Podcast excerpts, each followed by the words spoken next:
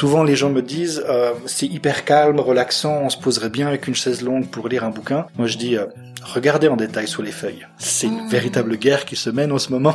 Ce genre de choses, malheureusement, c'est un équilibre, c'est un écosystème qu'on Oui, crée et oui. ça prend du temps. Ça prend la du temps. nature prend du temps. Il faut toujours avoir de la patience. Et la première euh, règle que j'ai apprise en, en m'intéressant à, à ce métier, c'est la patience. Bienvenue sur Mettons le couvert, le podcast de l'alimentation durable.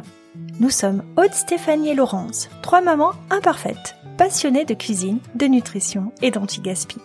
Ce podcast vous invite à découvrir celles et ceux qui se cachent derrière vos assiettes, à vous inspirer avec des témoignages d'acteurs engagés, à vous éclairer pour faire des petits pas dans cette transition, mais surtout un podcast pour se faire plaisir et passer un bon moment.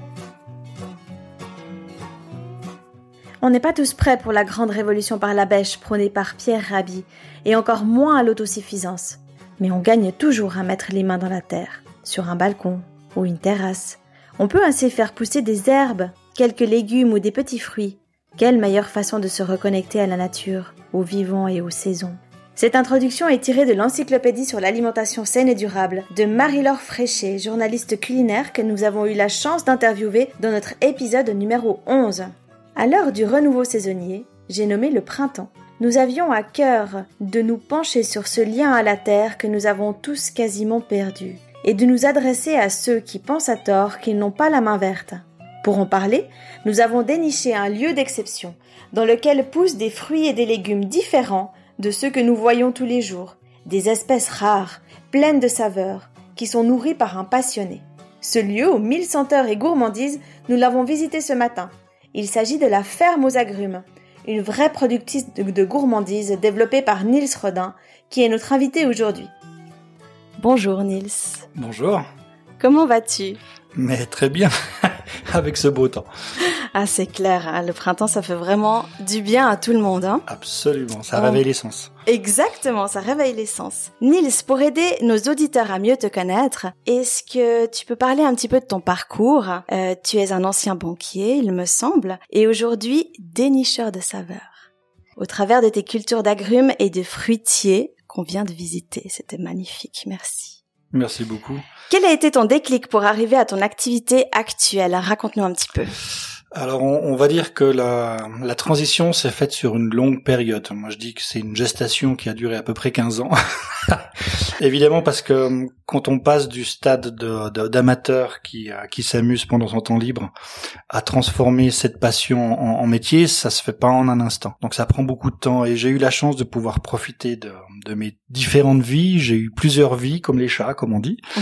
Euh, ma toute première formation euh, professionnelle, c'est dans le textile. Donc j'ai un diplôme de technicien ingénieur dans l'industrie euh, textile, ah bon?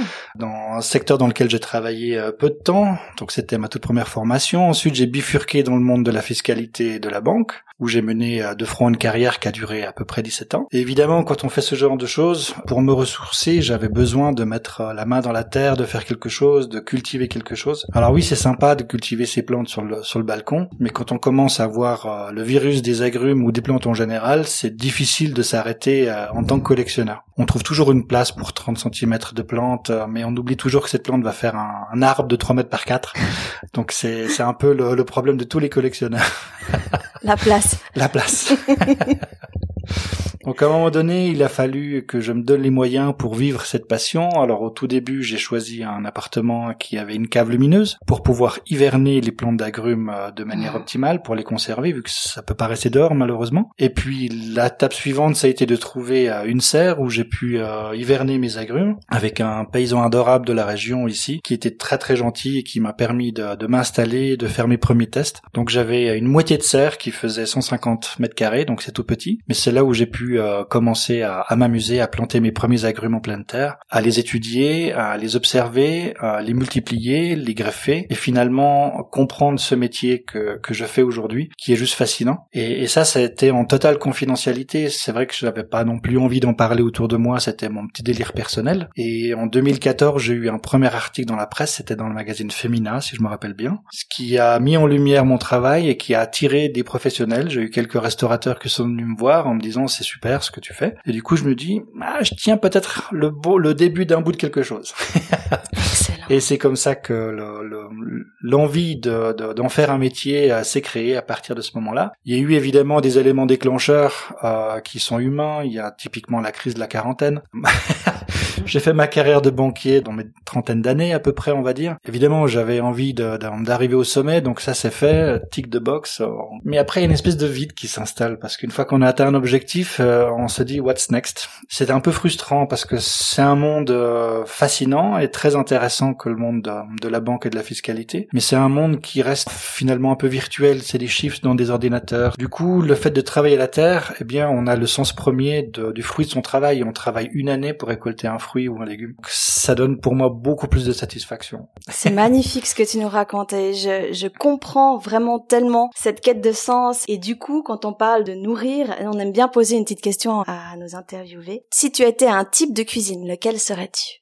Ah, c'est une cuisine qui m'inspire beaucoup, c'est la cuisine de l'île Maurice. C'est une cuisine qui a subi énormément d'influences, que ce soit asiatique, indien, africain, parce que je suis convaincu que d'autres cultures ont résolu des problèmes agroalimentaires que nous, occidentaux, n'avons pas encore réussi à, résoudre. Je prends un exemple tout simple. Euh, le Pérou, c'est euh, c'est un pays extraordinaire, c'est surtout les rois du ceviche. Et le ceviche, c'est du poisson cru cuit dans du jus de citron. Le jus de citron n'est pas disponible toute l'année, donc comment est-ce qu'on fait? Nous, occidentaux, on va les chercher dans l'hémisphère sud, comme ça on peut en avoir disponible toute l'année, avec l'impact écologique que ça a. Au Pérou, ils vont travailler avec un fruit de la passion qui s'appelle banana passion fruit, qui est allongé, le fruit pas mûr est très acide, et il a la même fonction que le citron vert. Ces, ces, éléments de substitution, pour moi, sont extrêmement importants à expliquer aujourd'hui aux professionnels, de leur dire, ben voilà, s'il y a un fruit qui n'est pas disponible, il y a certainement une autre alternative. Excellent, merci de nous avoir fait voyager, c'est hyper intéressant.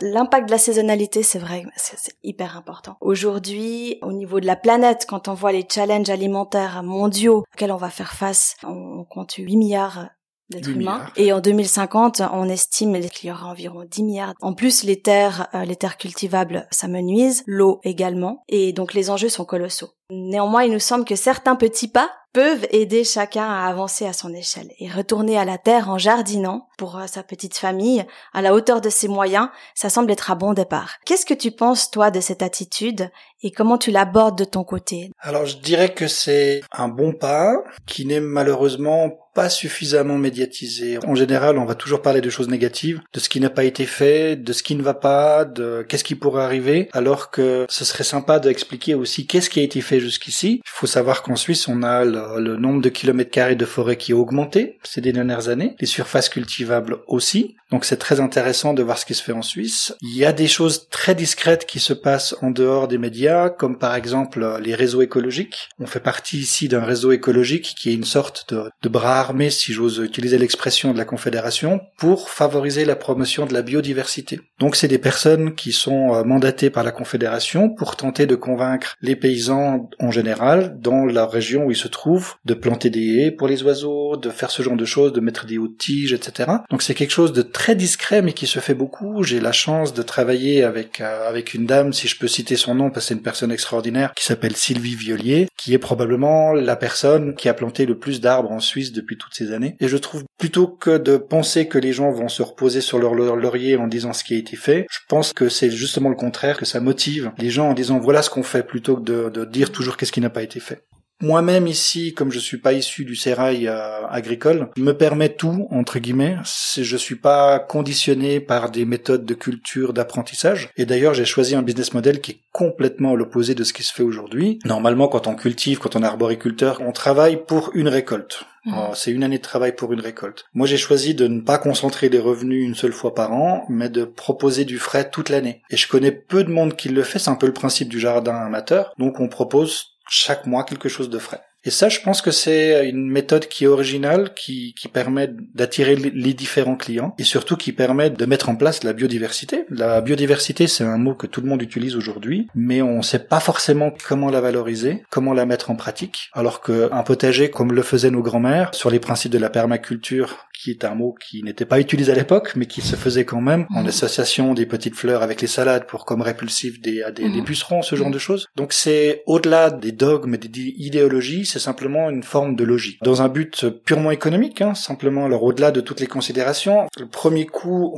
qu'on a ici en, en, Europe et en Suisse, c'est bien sûr le coût humain, le coût du travail. Donc si ce coût est trop important, on peut pas vendre un produit à un prix agréable pour le consommateur si on veut avoir un impact important sur, sur ces coûts-là, c'est intéressant de travailler avec la nature, parce que la nature nous offre plein de solutions. Il n'y a pas que l'agrochimie, c'est, on a l'impression que depuis les années 50, on vit dans une forme de société où il y a un problème, un produit, quoi qu'il en soit. Et moi, j'ai envie qu'on sorte de cette façon binaire de réfléchir et de réfléchir plutôt à son environnement. Tout à l'heure, quand on a fait la visite, je vous ai expliqué notre stratégie pour euh, cohabiter avec euh, le campagnol, qui est un fléau important dans tous les euh, dans tous les vergers. Eh bien voilà, on, s'est inspiré de la nature, on a favorisé l'installation des faucons cresserelles, qui est un prédateur naturel, on a favorisé l'installation de l'hermine, qui est une autre prédatrice naturelle de, ce, de, cette charmante petite bestiole. On a installé également des pruneliers pour attirer d'autres oiseaux, etc. Donc avec peu de moyens, mais surtout du temps, on peut arriver à des objectifs qui sont de cohabiter et de, vivre avec le problème. Ça, c'est une notion importante aussi qui nous guide depuis le début, c'est vivre avec les problèmes plutôt que de vouloir l'éradiquer.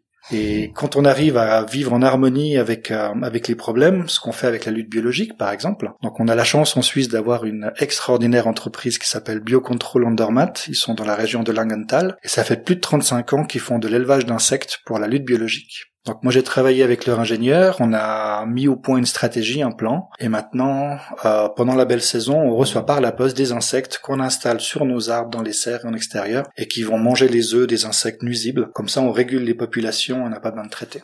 Donc ces solutions existent. Le seul bémol, bien sûr, si je peux dire, parce que ça semble et ça a l'air facile dit comme ça, c'est que les premières années sont douloureuses. Moi, je suis, comme j'ai expliqué tout à l'heure, un amateur qui s'est formé tout seul. Donc, comme j'y connaissais strictement rien au tout début, il y a, il y a maintenant bientôt 18 ans, eh bien, je suis allé sur Internet et j'ai cherché des solutions. Et qu'est-ce qu'on trouve sur Internet? Un problème, on trouve un produit. Donc, j'ai fait comme tout le monde. J'ai utilisé de la chimie pour euh, pouvoir me débarrasser de mes pucerons. Mais je suis rentré, comme tout le monde, dans un cercle infini. Euh, on spray euh, un produit sur ces pucerons, on va les tuer, ça fonctionne immédiatement, c'est génial. Mais du jour après, ils reviennent. Et il faut recommencer. Et c'est un cycle perpétuel. Alors que là, en travaillant avec les insectes, on régule la population, il y a une micro-guêpe, j'aime beaucoup cet insecte, tout petit, minuscule, qui va aller pondre son œuf dans le corps du puceron, qui va le manger de l'intérieur, il y a un alien qui sort, une nouvelle guêpe est née. Voilà, c'est très amusant. Un peu moins pour le puceron, mais bon. voilà, il y a des solutions qui sont qui sont drôles, intéressantes. D'ailleurs, c'est assez assez assez euh, comment dire évocateur. Souvent, quand j'ai des des visites, des, groupes privés qui viennent visiter la ferme, souvent les gens me disent euh, c'est hyper calme, relaxant, on se poserait bien avec une chaise longue pour lire un bouquin. Moi, je dis euh, regardez en détail sous les feuilles. C'est une mmh. véritable guerre qui se mène en ce moment. Ah, et c'est ça qui est intéressant. Ce genre de choses, malheureusement, c'est un équilibre, c'est un écosystème qu'on crée et ça prend du temps la nature prend du temps. Il faut toujours avoir de la patience. C'est la première euh, règle que j'ai apprise en, m'intéressant à, ce métier, c'est la patience. Et du coup, j'ai eu la chance dans cette patience qui n'a duré que cinq ans à peu près, je dirais, pour pouvoir me débarrasser complètement de la chimie, de, la chimie et de voir les résultats positifs de la lutte biologique. Parce qu'au début, les plantes, elles sont demandeuses, hein, évidemment. Elles avaient plus assez d'engrais chimiques, elles avaient plus euh, de produits pour se protéger, elles étaient moches avec des feuilles jaunes, peu de fruits, voire pas de fruits du tout. Donc il y a eu un, la plante, elle a eu besoin de s'adapter à ces nouvelles conditions de culture. Et ça a duré cinq ans. Par chance, comme j'étais encore employé à l'époque, j'avais pas besoin du fruit de mon travail pour vivre et payer mes factures. Donc j'ai eu cette chance-là à quelque part que peu de monde a, c'est-à-dire d'avancer dans ma croissance, dans mes, dans mes connaissances, sans avoir le souci d'argent. Aujourd'hui, si un, si un, un, paysan veut se convertir au bio, alors convertir c'est moche le mot parce que ça fait un petit peu secte, mais si on veut, ah, j'aime pas ce mot-là, mais si on veut appliquer des principes euh, logiques mm. de permaculture, d'écologie, très souvent ça signifie des pertes de production et de rendement les premières années. Et c'est difficile pour les paysans parce que le paysan c'est le premier maillon de la chaîne alimentaire, c'est eux qui produisent les fruits et les légumes qu'on mange aujourd'hui mmh. et c'est ceux qui reçoivent le moins d'argent finalement, hein, vu qu'il y a plein d'intermédiaires. Donc c'est compliqué pour eux d'arriver à ce stade-là. Mais ce que j'ai envie, euh, c'est aussi de montrer par l'exemple qu'on peut y arriver. Euh, je suis pas un ayatollah du verre, je suis pas quelqu'un qui va vouloir convertir les autres à, à ma méthode de pensée. Je suis plutôt du sens à dire venez voir ce que je fais et moi je prouve que je peux le faire. Je suis pas issu du sérail, je suis pas quelqu'un qui est né et qui est tombé dans cette marmite, mais j'ai réussi à avoir des résultats intéressants. Donc c'est plutôt être une source d'inspiration, euh, un modèle que plutôt voilà. vouloir. Voilà. Donc c'est vraiment tout le monde peut le faire à son échelle. Exactement. Exactement. Nils, je sais que tu fais des ateliers, des ateliers pour les enfants, dans lesquels ils peuvent goûter, s'initier au goût euh, en testant. Et puis euh, là, j'adore parce que toutes les grimaces sont permises. et, si, et si toi, tu avais un enfant justement ou une personne qui n'a jamais jardiné devant toi, qu'est-ce que tu lui dirais pour le convaincre de se mettre en action? Alors là, je ferai une chose que j'ai moi-même vécue quand j'étais gamin et qui m'a fasciné bientôt à plus de 45 ans, je me rappelle encore, euh, c'était de faire germer des graines de haricots dans de la ouate humide. Ah oui Et gamin, on faisait ça, je sais plus si ça se fait tellement aujourd'hui, mais, mais moi, ça m'a donné une telle passion. C'est incroyable de voir un truc sec, moche, qui ressemble à rien, qui tout d'un coup est plein de vie avec une tige verte qui pousse, avec beaucoup d'énergie. C'est fascinant que de voir que de la vie est réunie dans une toute, petite chose comme une graine. Et je pense que pour intéresser les enfants à cette chose-là, il y a rien de mieux de leur mm. montrer comment ça pousse. Et après, bien sûr, de les intéresser à un potager, pour les intéresser à déguster les légumes. J'ai un peu étudié la question et je me rends compte qu'il y a beaucoup d'erreurs qui ont été faites en Occident, surtout depuis les années 50, euh, au niveau industriel, au niveau de la sélection des fruits et légumes, surtout des légumes. Euh, des sélections ont été faites pour obtenir des légumes le plus sucrés possible, parce qu'on croyait à tort, et encore aujourd'hui certains y croient que le sucre c'est le seul moyen pour faire manger des légumes aux enfants. Alors que si on les intéresse et on leur montre comment ça pousse, ils vont le manger, sucre ou pas sucre. Aujourd'hui, enfin, j'ai eu la chance de discuter avec euh, avec des collectionneurs, etc. Et, et c'est vrai quand j'étais gamin, quand je mangeais une carotte, ça avait le goût de carotte. Aujourd'hui, c'est du bonbon, c'est hyper sucré. Je fais une soupe avec des légumes, quand je mets de la carotte, c'est sucré, ça me dérange. Pareil pour les courges, j'ai envie d'avoir le vrai goût de la courge, pas du bonbon ou du gâteau. Euh, J'adore la cuisine asiatique, hein, donc le sucré salé, je le mange euh, de la cuisine asiatique. La cuisine occidentale, j'ai un peu de peine avec ce mélange sucré-salé. Euh, donc voilà, je pense qu'il y a aussi un, un, besoin de retour aux vraies choses. En Suisse, on a Prospecierara qui fait un travail extraordinaire. Au mois de juin, ils ont leur magnifique marché à, dans la forêt de Sauvablin, enfin au bord de la forêt de Sauvablin, euh, pour proposer euh, des, des fruits, des graines, des plantes. Ah, c'est juste absolument génial. Et eux ont ces variétés d'il y a quelques années, justement, qui ont moins de sucre. Et comme on le sait aujourd'hui, le sucre, c'est un peu l'ennemi public numéro un. Je pense qu'on peut faire un pas dans ce sens-là aussi en choisissant des légumes moins sucrés, tout simplement. Ah, mais j'adore. Merci beaucoup. Donc, euh, je retiens vraiment voilà, les intéresser à voir pousser, les intéresser à tester. C'est vraiment, euh, je pense que c'est l'astuce en effet. Et pour nos auditeurs, nos auditrices, est-ce que tu aurais des trucs et astuces ou un petit peu euh, des, des, tips de, de, de, par quoi commencer en fait pour se mettre à jardiner et pourquoi? Moi, je dirais qu'une seule chose, c'est oser se faire plaisir, oser. Euh, toutes les jardineries aujourd'hui proposent des terres spéciales par rapport à un végétal particulier, des plantons, des, euh, des plantes, etc. Il faut oser, pas se limiter, il faut pas se dire ouh c'est pas à mon niveau. Au contraire, c'est une erreur de penser comme ça, plutôt de se dire ok je vais essayer de faire pousser un artichaut sur mon balcon. On peut, c'est tout à fait possible. Après on apprend en faisant. C'est comme ça que moi j'ai j'ai réussi à apprendre euh, ce métier. Je sais qu'il y a pas mal de personnes autour de moi, des citadins, qui adorent faire leur euh, potager sur leur balcon, mais souvent ça tourne à la catastrophe. Pourquoi? Ben parce qu'il y a les vacances d'été, on part en vacances, il y a personne qui va arroser les pots. Quand on fait pousser ses tomates, si le balcon exposé à la pluie, ça va faire du mildiou sur les feuilles, on sait pas comment s'en débarrasser sans la chimie. Euh, on n'arrive pas à obtenir quelque chose, ou il n'y a pas de suffisamment de trous dans les pots, ce qui fait que la terre reste humide et ça pourrit. Bref, c'est pas grave. On apprend en faisant, on recommence, et l'année prochaine sera encore mieux, il y aura toujours plus plutôt que de donner des directives, des bouquins, des, des règles, des mhm. interdits, moi je dis faisons. Essayons, et si ça marche, tant mieux. Si ça marche pas, on passe à autre chose. Excellent. je retiens vraiment le mot oser. Et comme dirait mon prof de golf, on n'est jamais à l'abri d'un bon coup. Exactement. C'est exactement ça.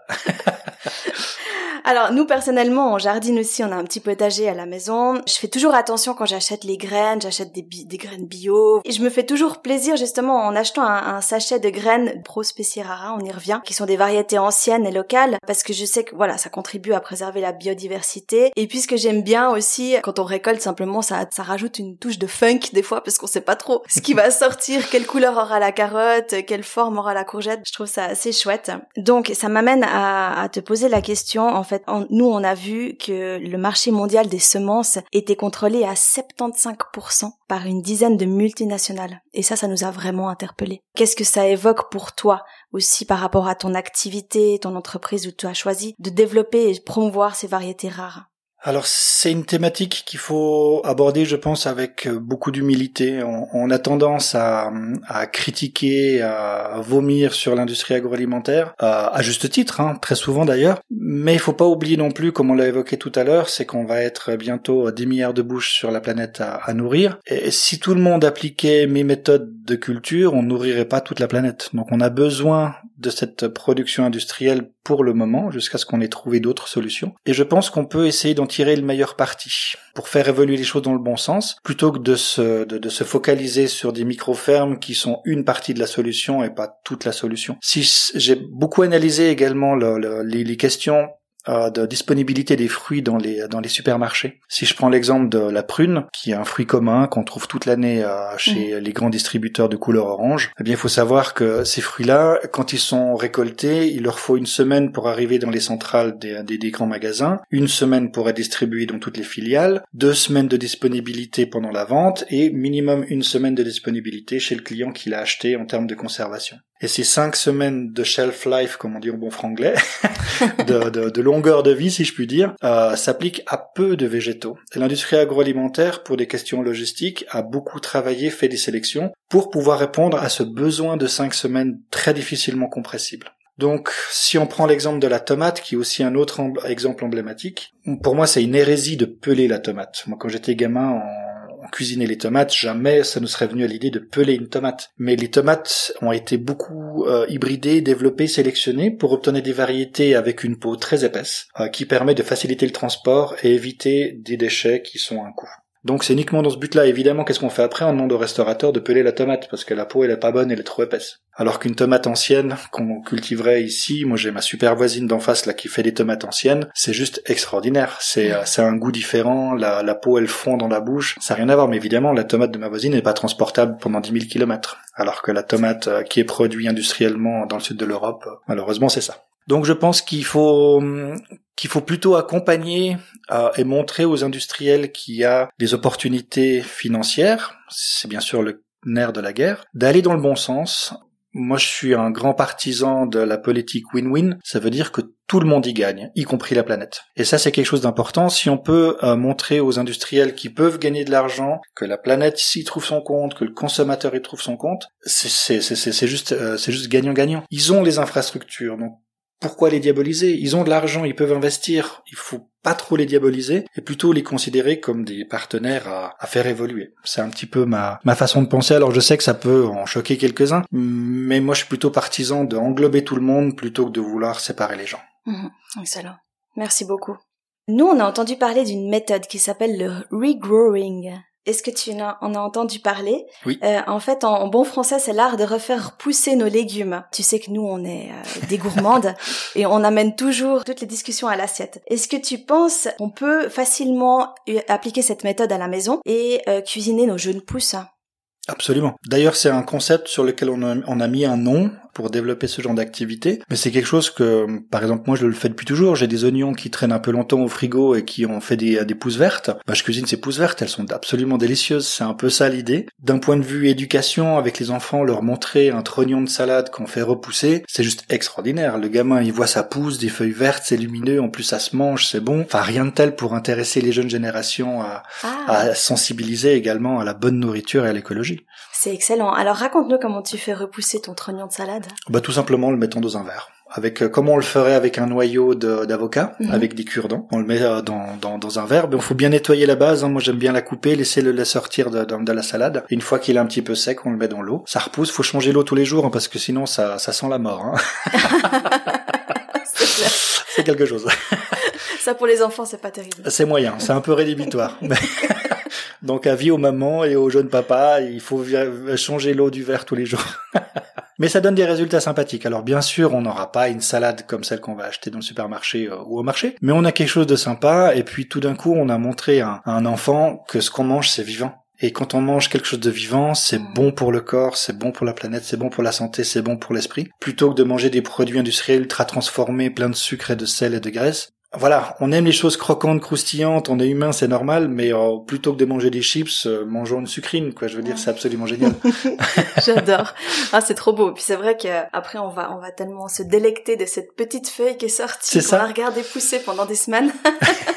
Excellent. Mais moi j'ai une question aussi un peu personnelle. Est-ce que tu penses qu'on peut faire pousser n'importe quoi n'importe où? Par exemple, j'avais une discussion avec une copine l'autre jour. Moi j'adore, euh, tu, tu me connais un petit peu maintenant, j'adore l'Asie, j'adore la Thaïlande en particulier, et j'adore les, les frangipanes, les fleurs de frangipane. Et j'ai discuté avec une copine l'autre jour, elle m'a dit mais oui, tu peux en acheter. Regarde ce site mmh. internet, tu peux acheter un frangipanier et, et l'élever, le cultiver chez toi.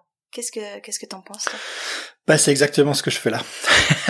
je suis parti d'une idée, les agrumes. Après, je suis parti sur plein d'autres végétaux et j'ai eu eu envie de les cultiver ici. Part du principe de nouveau qu'il faut oser et que beaucoup de choses sont possibles. Il faut sortir un petit peu de ces limitations qu'on se met. Ah, un agrume c'est pour le sud, ça va pas chez nous. Ou un frangipanier, on le voit seulement dans bord de mer, donc ça ira pas forcément chez nous. Mais avec un minimum de comment dire de, connaissances, on peut tout réussir. Alors, et une pratique qui fait également son chemin et que nous constatons de plus en plus autour de nous consiste à créer le petit jardinet en co-jardinage. Donc nous, on aime bien citer l'association Légumes Perchés qui recrée en milieu urbain des petits jardins euh, collectifs. Ainsi, un jardin apporte bien plus que des fruits et des légumes. C'est un partage ou un retour à soi, un moment de connexion réelle au vivant. Toi, Nils, comment est-ce que tu vis cette expérience et avec qui partages-tu cette expérience? Alors, les jardins urbains, c'est quelque chose que je suis absolument fan. Je trouve ça absolument génial. Euh, par contre, c'est de loin pas une solution pour euh, de l'autosuffisance alimentaire. On va se faire plaisir, on va avoir des légumes qu'on a cultivés soi-même. D'un point de vue économique, c'est probablement plus cher que ce qu'on va acheter au marché, mais L'énorme avantage de ce genre d'activité, c'est que ça sensibilise les jeunes à l'écologie, euh, ça apprend aux, gens la saisonnalité, de comprendre qu'est-ce qui pousse à quel moment, quand les manger, et comme on l'a dit aussi avec la, la partie toute, euh, enfin tout ce qui est social, le fait d'être ensemble, de cultiver ensemble, d'échanger, de faire du troc, de donner un surplus de courgettes qu'on a, ce genre de choses, ça apporte une dimension humaine qui est juste euh, énorme. Donc oui, entre guillemets, si je puis dire, c'est l'excuse de, de, de la nourriture, mais finalement c'est tout ce qui va autour qui compte le plus. Nils, on a visité ton petit coin de paradis sur Terre, donc tes serres, ce matin. Euh, nous avons vu que tu organises également des visites pour les passionnés et aussi pour les personnes comme nous qui désirent véritablement voir notre société changer de par nos actions personnelles, démultiplier à force d'en parler et de prouver que cela fonctionne. Il semble que tu es plein d'énergie. euh, à voir ta popularité, il apparaît aussi que tu as plein de collaborations. Et quels sont tes prochains challenges? Est-ce que tu peux nous en parler, tes projets? Alors le gros projet, on est en plein dedans maintenant, c'est le, changement de notre système de chauffage. Donc on se passe du mazout pour passer au renouvelable en appliquant plusieurs techniques. Il y a le, solaire évidemment, il y a les pompes à chaleur et les panneaux thermiques qui vont nous permettre justement de nous passer du chauffage à mazout. C'est complètement logique et cohérent par rapport à notre démarche. Nous sommes certifiés bio-suisse et Déméter. Euh, chauffer des serres, même si on les chauffe très très peu, on reste en hors gel, donc c'est minimum plus 5 degrés en plein hiver. Même ça, chauffer au mazout, c'est pas c'est pas logique, c'est euh, c'est pas bon pour la planète. Donc on s'est donné les moyens de, de, de changer le système de chauffage, qui est une opération juste énorme. Les ingénieurs nous ont promis qu'on devrait potentiellement être la première ferme autonome de la région, peut-être même de Suisse. Donc on se réjouit de ce challenge et encore une fois, on souhaite démontrer par l'exemple qu'on peut y arriver, plutôt que de vouloir dire à tout le monde c'est pas bien de faire ci, faites ci, faites ça, faites ça. J'aime bien montrer par l'exemple, au moins c'est concret. On, peut visiter, on peut voir, on peut mesurer, on peut répliquer, et je pense que c'est important de donner des exemples concrets plutôt que juste des, dogmes et des, idéologies. Ah, c'est excellent. Félicitations. Merci beaucoup. magnifique projet. C'est une dimension qui est importante pour moi aussi, c'est la, la, transmission. Euh, c'est quelque chose qu'on découvre avec l'âge. Hein. Quand on a à fond dans la carrière à trentaine, à trentaine d'années comme moi à l'époque, j'avais qu'un objectif, c'était être directeur. Aujourd'hui, j'ai plutôt envie de transmettre mon savoir ça fait du bien à l'ego de pouvoir transmettre. Euh, ça se fait par différentes manières. Bon, déjà j'ai une super équipe, donc c'est des, euh, des, des, des, super personnes avec lesquelles je travaille ici. On transmet beaucoup, on continue, on avance. J'ai les visites d'écoles professionnelles comme les PIA de, Genève qui viennent de temps en temps nous retrouver ici, les écoles euh, hôtelières également. Et, moi, mon, mon, rêve un peu secret, c'est d'avoir un ou plusieurs jeunes un jour qui, euh, qui tombent amoureux d'un projet, d'un végétal et qui ont envie de le prendre et de le développer pour leur compte sur, sur un modèle fait ici par exemple. Donc voilà, ça c'est un peu un appel que je lance. on, a la chance également d'avoir un, super, euh, comment dire, un super contact avec le jardin botanique de Genève. On, a mis sur place également euh, chaque année, je leur donne une, partie de la collection qu'on a ici. Le but, c'est qu'ils aient toute la collection qu'on est là. Pour que ça puisse être conservé, c'est déjà le premier élément. Ça peut me servir de backup au cas où il y a un problème. Ça peut être la grêle, ça peut être l'inondation, ça peut être le feu, peu importe. Au moins, tous ces végétaux sont déjà en, Suisse et en plus pas loin. Et puis, un, élément aussi important, c'est que un jardin botanique, c'est une entité, c'est pas des personnes, ce qui fait qu'il n'y a pas de fin de vie. Euh, ça va durer ad vitam aeternam, enfin j'espère. et surtout, c'est accessible au public et à la recherche. Donc avoir ces variétés euh, précieuses euh, sauvegardées dans des entités aussi incroyables géniales que le jardin botanique, c'est juste fabuleux. Là, je suis en train de développer la relation avec un jardin botanique en Italie également, donc ça me ferait un deuxième backup. Donc c'est euh, c'est c'est voilà, c'est euh, j'arrive à un moment de ma vie où j'ai besoin de transmettre, j'ai besoin de conserver. Euh, j'ai vécu beaucoup de choses, j'ai visité beaucoup de choses, j'ai goûté beaucoup de choses. Maintenant, j'ai envie de transmettre cette passion à la jeune génération. Ah, c'est magnifique, un magnifique message. Merci beaucoup. Ça nous a amené réflexion et inspiration sur de nombreux sujets. Euh, je te propose maintenant de planter la fourchette de Mettons couvert avec Laurence dans la deuxième partie de cet entretien.